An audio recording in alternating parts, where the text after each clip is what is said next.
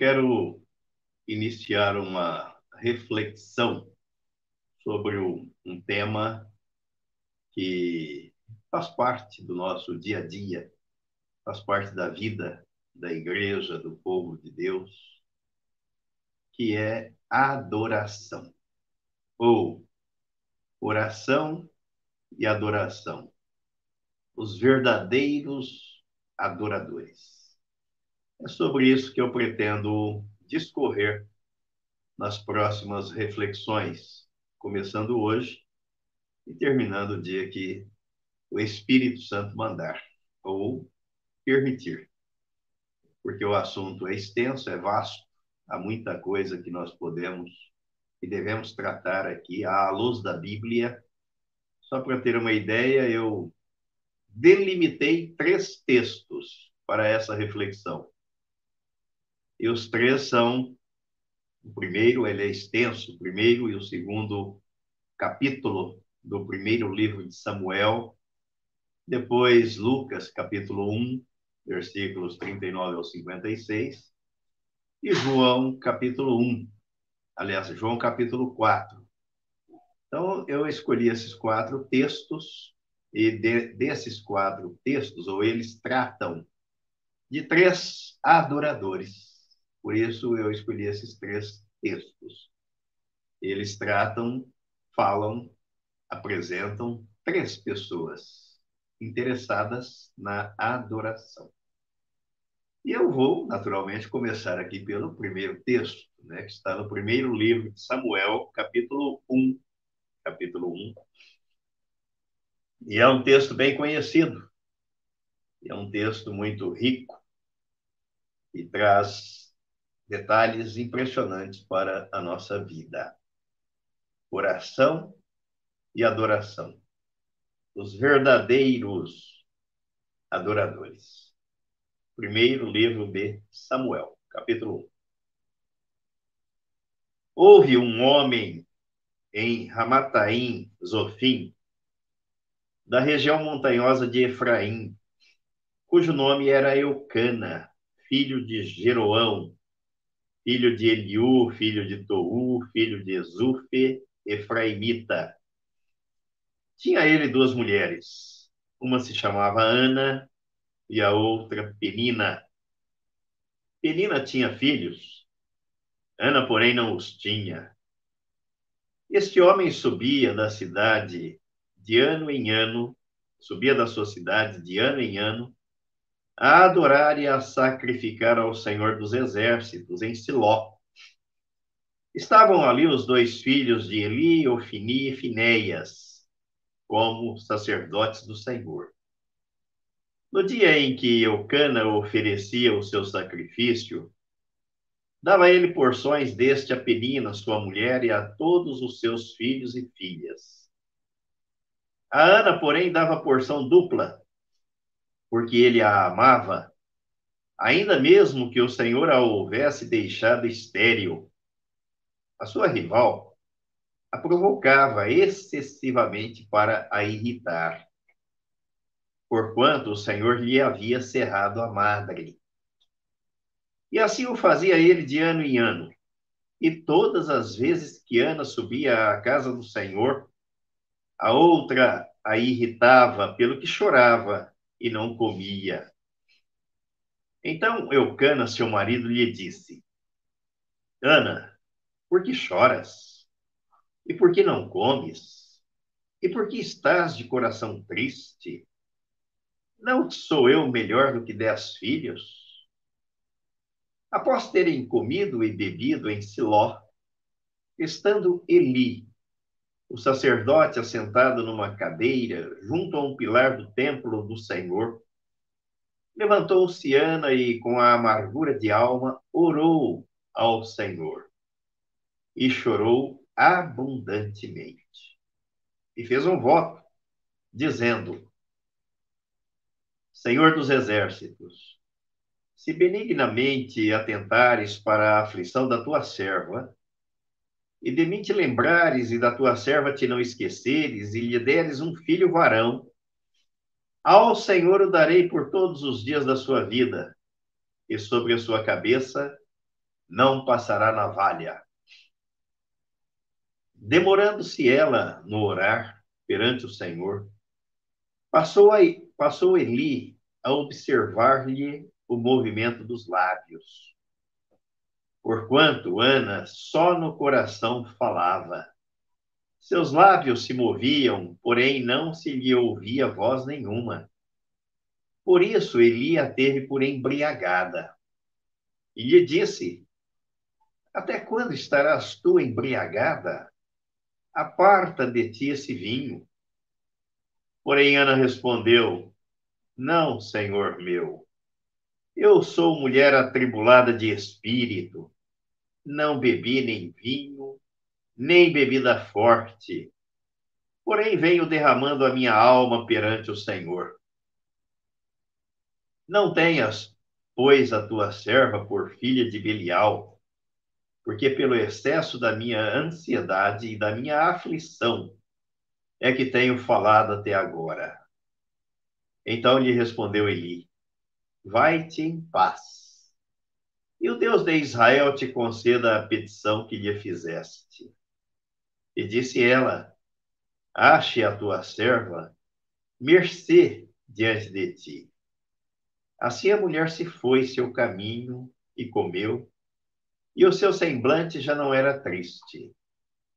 Levantaram-se de madrugada e adoraram perante o Senhor. E voltaram e chegaram à sua casa a Ramá. Eucana coabitou com Ana, sua mulher, e lembrando-se dela o Senhor, ela concebeu e, passado o devido tempo, teve um filho a quem chamou Samuel, pois dizia: Do Senhor o pedi. Subiu Eucana, seu marido, com toda a sua casa, a oferecer ao Senhor o sacrifício anual e a cumprir o seu voto. Ana, porém, não subiu e disse a seu marido: Quando for o menino desmamado, levá-lo-ei para ser apresentado perante o Senhor e para lá ficar para sempre. Respondeu-lhe Eucana, seu marido: Faze o que melhor te agrade. Fica até que o desmames. Tão somente confirme o Senhor a sua palavra. Assim ficou a mulher e criou o filho ao peito até que o desmamou. Havendo-o desmamado, levou-o consigo com um novilho de três anos, um efa de farinha e um odre de vinho, e o apresentou à casa do Senhor, a Siló. Era um menino ainda muito criança, entre quatro e seis anos. Imolaram o novilho e trouxeram o menino a Eli. E disse ela: Ah, meu senhor, tão certo como vives, eu sou aquela mulher que aqui esteve contigo, orando ao Senhor. Este menino orava eu, e o Senhor me concedeu a petição que eu lhe fizera. Pelo que também o trago como devolvido ao Senhor, por todos os dias que viver.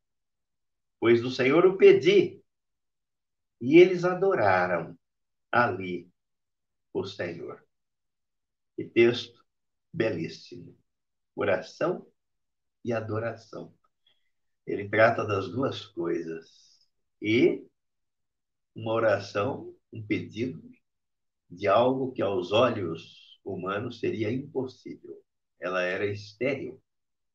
Mas o Senhor uhum. abriu a sua madre e lhe deu um filho, permitiu que ela gerasse um filho. Ela orou e ela adorou ao Senhor. E depois o capítulo 2 vai registrar a sua gratidão por aquele feito notável, por aquele milagre que Deus fizera na vida dela. Capítulo 2. Então orou Ana e disse: O meu coração se regozija no Senhor, a minha força está exaltada no Senhor. A minha boca se ri dos meus inimigos. porquanto me alegro na tua salvação. Não há santo como o Senhor, porque não há outro além de ti, e rocha não há nenhuma como o nosso Deus. Não multipliqueis palavras de orgulho, nem saiam coisas arrogantes da vossa boca, porque o Senhor é o Deus da sabedoria e pesa todos os feitos na balança. O arco dos fortes é quebrado, porém os débeis cingidos de força. Os que antes eram fartos hoje se alugam por pão. Mas os que andavam famintos não sofrem mais fome. Até a estéril tem sete filhos, e a que tinha muitos filhos perde o vigor. O Senhor é o que tira a vida e a dá. Faz descer a sepultura e faz subir. O Senhor empobrece e enriquece. Abaixa e também exalta. Levanta o pobre do pó e desde o monturo exalta o necessitado, para o fazer assentar entre os príncipes, para o fazer herdar o trono de glória. Porque do Senhor são as colunas da terra, e assentou sobre elas o mundo. Ele guarda os pés dos seus santos. Porém, os perversos emudecem nas trevas da morte, porque o homem não prevalece pela força os que contendem com o Senhor são quebrantados. O céu troveja contra eles. O Senhor julga as extremidades da terra. Dá força ao rei e exalta o poder do seu ungido. Então Eucana foi-se a Ramá, a sua casa.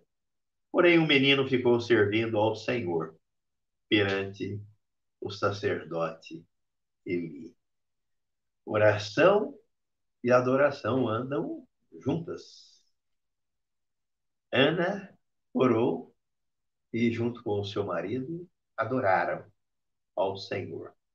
E depois ela estampa esse, esse cântico de adoração, de gratidão, de reconhecimento da pessoa de Deus da pessoa de Jesus Cristo, do Salvador, porque o versículo 1 desse capítulo 2, no final, ele diz: Porquanto me alegro na tua salvação. Como é que ela sabia o que era salvação? Porque ela esperava a salvação, ela sabia pelas Escrituras que viria, que o Salvador viria, porque ele fora anunciado no jardim do Éden pelo próprio Deus, que pregou o Evangelho e depois pregou a Abraão. E o Evangelho vem sendo difundido, divulgado, anunciado desde o jardim do Éden. Então, aqui está o retrato, a prova de que os verdadeiros adoradores são aqueles que foram alcançados pela graça de Deus, foram salvos. Quem não é salvo não adora. Quem, que não, quem não é salvo ou simples religioso, ele reclama, ele murmura, ele lamenta. E aqui nós vemos uma mulher que se atua para lamentar, para lastimar diante da sua situação. Ela era hostilizada pela sua rival, ela era estéril, ela não podia ter filhos, mas ela orou. Ela confiou no Deus do impossível, naquele que pode sobre todas as coisas ela buscou ao Senhor. E o texto diz que ela derramou a sua alma diante de Deus, mesmo diante de um sacerdote insensível, e não percebeu que ela orava, achando que ela pensou que ela estivesse embriagada, enquanto ela estava com o coração amargurado, falando com o Pai. E Deus ouviu a sua oração e deu, lhe concedeu um filho, e que depois ela o deixou no templo junto com o sacerdote para que ele crescesse ali e ali ele servisse ao Senhor. E nós vemos nos, nos livros e nas histórias, nos episódios a seguir, quem foi Samuel. Uma bênção para Deus, no reino de Deus, e para as pessoas, para o povo de Israel.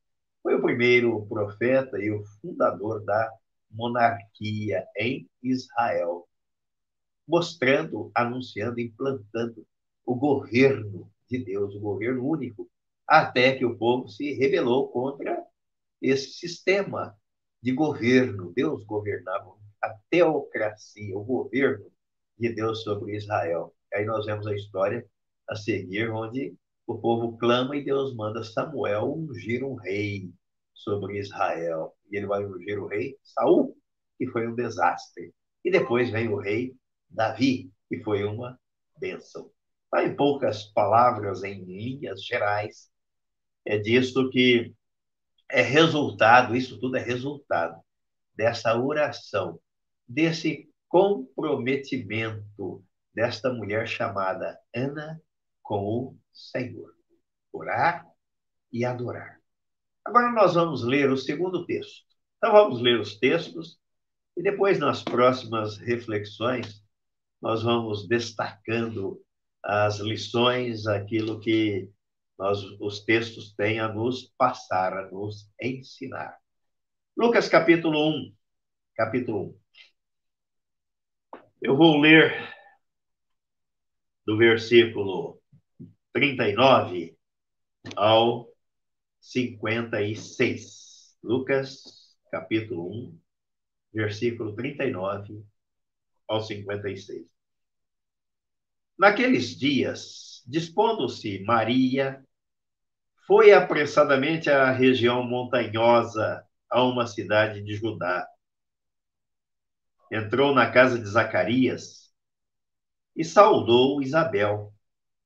Ouvindo esta a saudação de Maria, a criança lhe estremeceu no ventre. Então Isabel ficou possuída do Espírito Santo e exclamou em alta voz: Bendita és tu entre as mulheres, e bendito o fruto do teu ventre.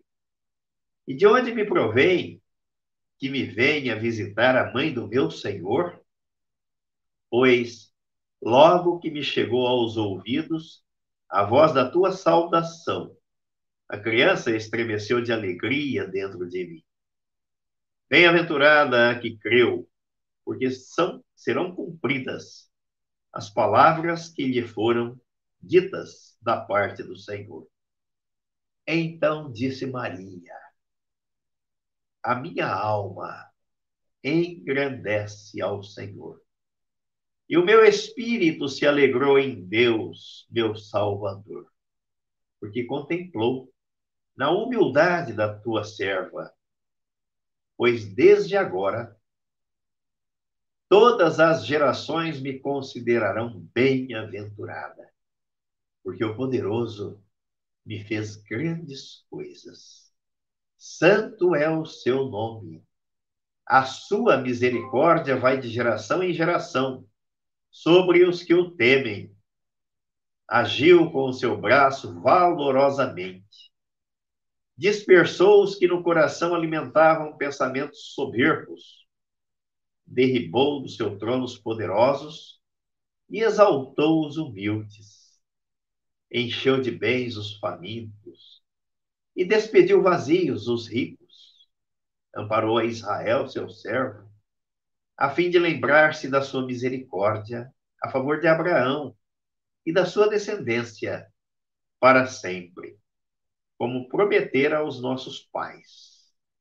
Maria permaneceu cerca de três meses com Isabel e voltou para casa. Aqui está uma oração, um cântico de louvor, de adoração, feito por Maria, exaltando ao Senhor, louvando, exultando no seu Salvador. É o que diz o versículo 7, 47, 46 e 47. A minha alma engrandece ao Senhor. E o meu espírito se alegrou em Deus, meu Salvador. E ela se coloca numa posição de humildade, porque contemplou na humildade da tua da sua serva. Então, vimos Ana orando e adorando ao Senhor. Vemos aqui Maria adorando, engrandecendo ao Senhor, reconhecendo a sua salvação, que Deus é o seu Senhor e é o seu Salvador. Agora nós vamos ler outro texto, João, capítulo 4. João, capítulo 4. E aqui nós teremos uma centena de textos que poderiam ser lidos, mas eu me lembrei destes para a nossa reflexão. Então, João capítulo 4, nós vamos ver aqui o episódio daquela mulher que foi encontrada por Jesus lá no poço de Jacó. Vamos fazer a leitura do texto. Quando, pois, o Senhor veio a saber que os fariseus tinham ouvido dizer que ele, Jesus, fazia e batizava mais discípulos que João, se bem que Jesus mesmo não batizava, e sim os seus discípulos, deixou a Judéia retirando-se outra vez para a Galiléia. E era-lhe necessário atravessar a província de Samaria. Chegou, pois, a uma cidade samaritana chamada Sicar, perto das terras que Jacó dera a seu filho José. Estava ali a fonte de Jacó, cansado da viagem. Assentara-se Jesus junto à fonte por volta da hora sexta, meio-dia. Nisto veio uma mulher samaritana tirar água. Disse-lhe Jesus: Dá-me de beber. Pois seus discípulos tinham ido à cidade para comprar alimentos. Então lhe disse a mulher samaritana: Como sendo tu judeu, pedes de beber a mim, que sou mulher samaritana?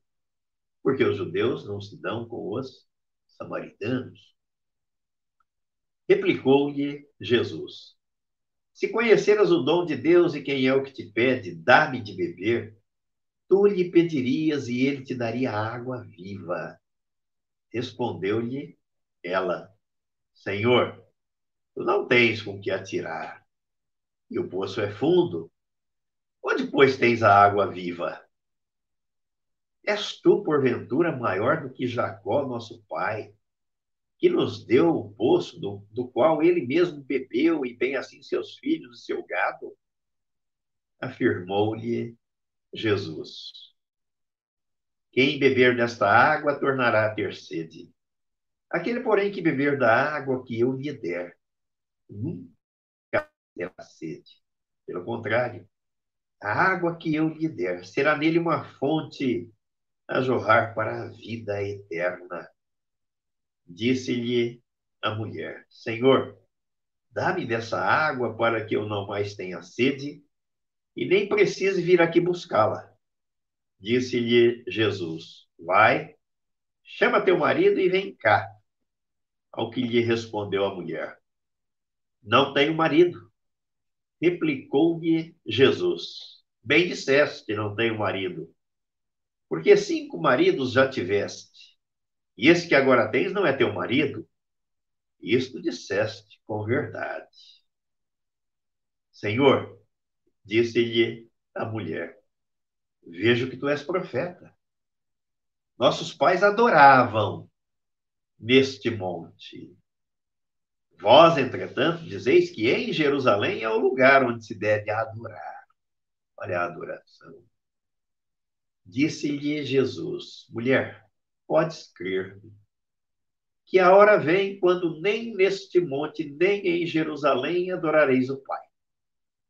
Vós adorais o que não conheceis, nós adoramos o que conhecemos, porque a salvação vem dos judeus.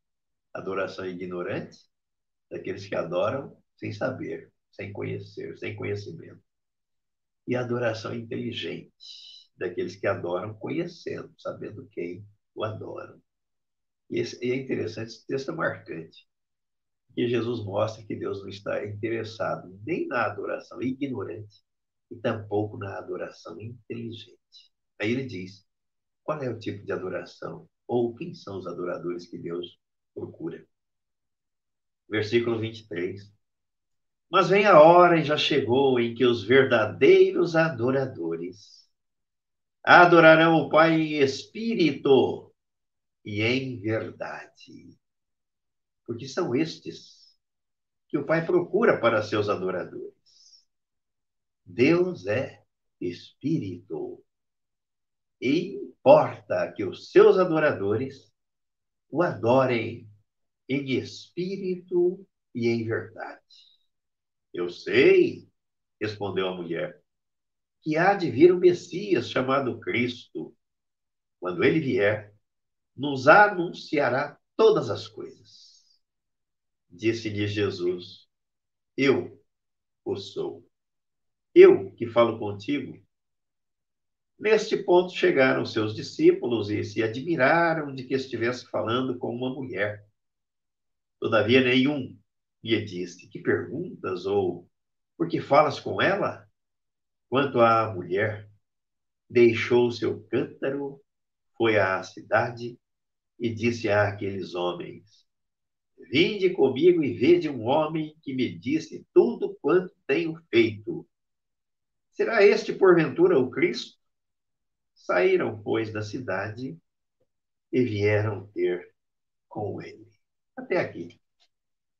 Então, gastamos, empregamos o nosso tempo na leitura. Eu me deleito na leitura. Só de fazer a leitura, para mim, está ótimo, excelente. É a palavra de Deus.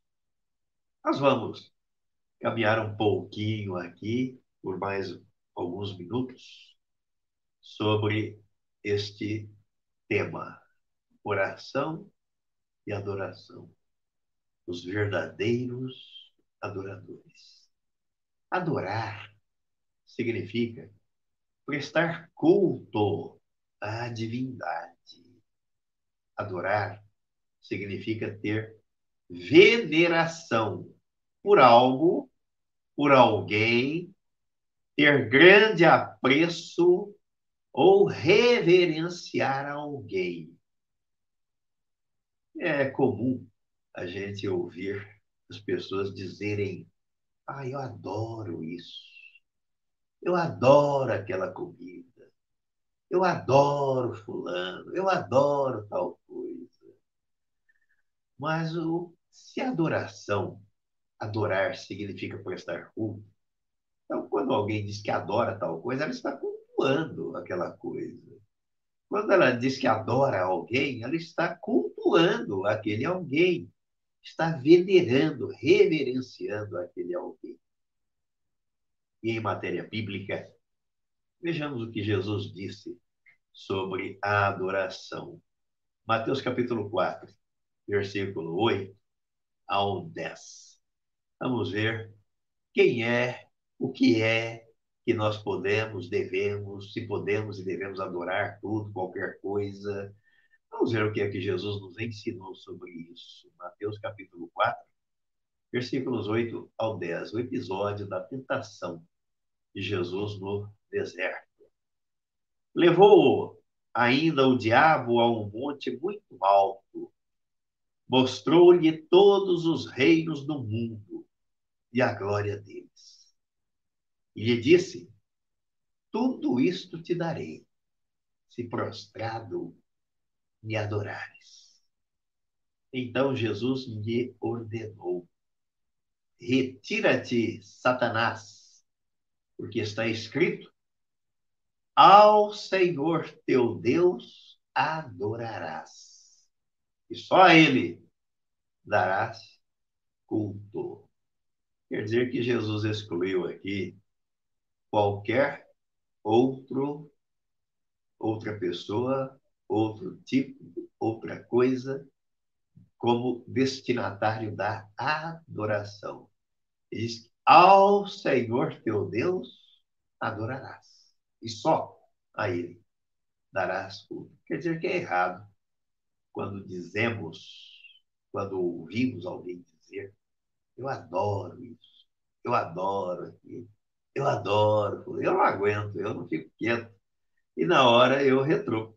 Não, a adoração tem que ser ao Senhor. Você pode gostar muito de alguém, pode amar alguém, pode gostar muito de determinada coisa, mas adorar é só ao Senhor. Estamos certos, combinados nesse quesito?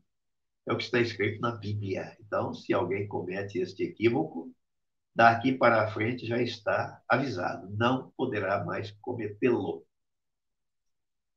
Interessante que a primeira vez que aparece na Bíblia a palavra ou substantivo adoração é no livro de Gênesis, no capítulo 22, versículo 5. Aparece pela primeira vez este substantivo chamado adoração. Gênesis 22. Eu vou ler do versículo 1 ao 5 para dar sentido ao texto e entendermos o contexto. Depois destas coisas, pôs Deus Abraão à prova e lhe disse: Abraão, este lhe respondeu: Eis-me aqui. Acrescentou Deus: Toma teu filho, teu único filho Isaque, a quem amas, e vai-te à terra de Moriá. Oferece-o ali em holocausto, sobre um dos montes que eu te mostrarei. Levantou-se, pois, Abraão de madrugada e, tendo preparado o seu jumento, tomou consigo dois dos seus servos e a Isaque, seu filho. Rachou lenha para o holocausto e foi para o lugar que Deus lhe havia indicado. Ao terceiro dia, erguendo Abraão os olhos, viu o lugar de longe. Então disse a seus servos: Esperai aqui com o jumento eu e o rapaz iremos até lá. E havendo adorado, voltaremos para junto de vós. Que confiança, hein? Se Deus havia pedido o menino como sacrifício, estava com o, a lenha e o machado, o belo na mão, para imolar, sacrificar Isaac. E antes de chegar ao monte, antes de iniciar o ritual do sacrifício. Ele diz aos seus servos: Esperai aqui, com o jumento, eu e o rapaz. Iremos até lá. E, havendo adorado, voltaremos para junto de vós. Por isso ele é tido na Bíblia como o pai da fé. Ele creu. O autor da carta aos Hebreus diz que ele creu em Deus e creu que Deus era poderoso para ressuscitar Isaac. Mesmo que ele sacrificasse, Deus o traria de volta à vida. Essa era a convicção de Abraão. Então, a primeira, a primeira vez, a primeira oportunidade que aparece na Bíblia, o substantivo adorar. E aqui o verbo, né? Adorado. Ou eu adoro, tu adoras ele, adora. Adoração é um substantivo que carrega em si três verbos: adorar, orar e agir. Oração implica em ação e não em inércia. Na oração ou na adoração não há margem para inércia. Todo adorador é alguém que expressa este ato através de atitudes, da qual é precedida, ou das, das quais, das atitudes, são precedidas de oração. Este ato é precedido de oração. Orar e agir. Adorar. Adoração, ação e agir. Cultuar e agir. Reverenciar Deus e agir. Não se pode dizer ser um adorador sem oração e sem ação. Todo orador, todo aquele que ora e todo adorador é alguém que age. A inércia não faz parte do reino de Deus. Jesus disse que Deus, ele disse, meu pai trabalha até agora e eu trabalho também. Não há aposentadoria no reino de Deus, nem por tempo de serviço, nem por invalidez. Não há sindicato e tampouco há associação dos inertes, dos insolentes ou dos indolentes na pátria celestial. Palavras de Jesus à mulher de Samaria são o primeiro vislumbre dos seus ensinos em matéria de adoração. Elas nos dão alguns detalhes maravilhosos em relação à adoração. O Pai procura adoradores. Ele está em busca de verdadeiros adoradores. A nossa adoração, a adoração do regenerado, satisfaz o coração amoroso do Pai. Ele busca verdadeiros adoradores. Se ele está buscando, é porque é algo escasso no mercado da fé. Não é fácil se encontrar verdadeiros adoradores, aqueles que o adoram em espírito e em verdade. Foi isso que Jesus disse de Maria. Jesus veio assim abrir o caminho para esse tipo de adoração. Ele é o caminho que nos conduz ao Pai. E ele mesmo nos ensina a adorar em espírito e em verdade. Sendo assim, uma das primeiras lições que aprendemos com Jesus acerca da adoração é adorar em espírito e em verdade. E saber como isto se dá. A mulher de Samaria, nosso Senhor Jesus citou três tipos de adoração. Veremos isso na próxima semana, se assim o Pai nos permitir, em nome de Jesus. Amém? E amém. E amém. Amém. amém.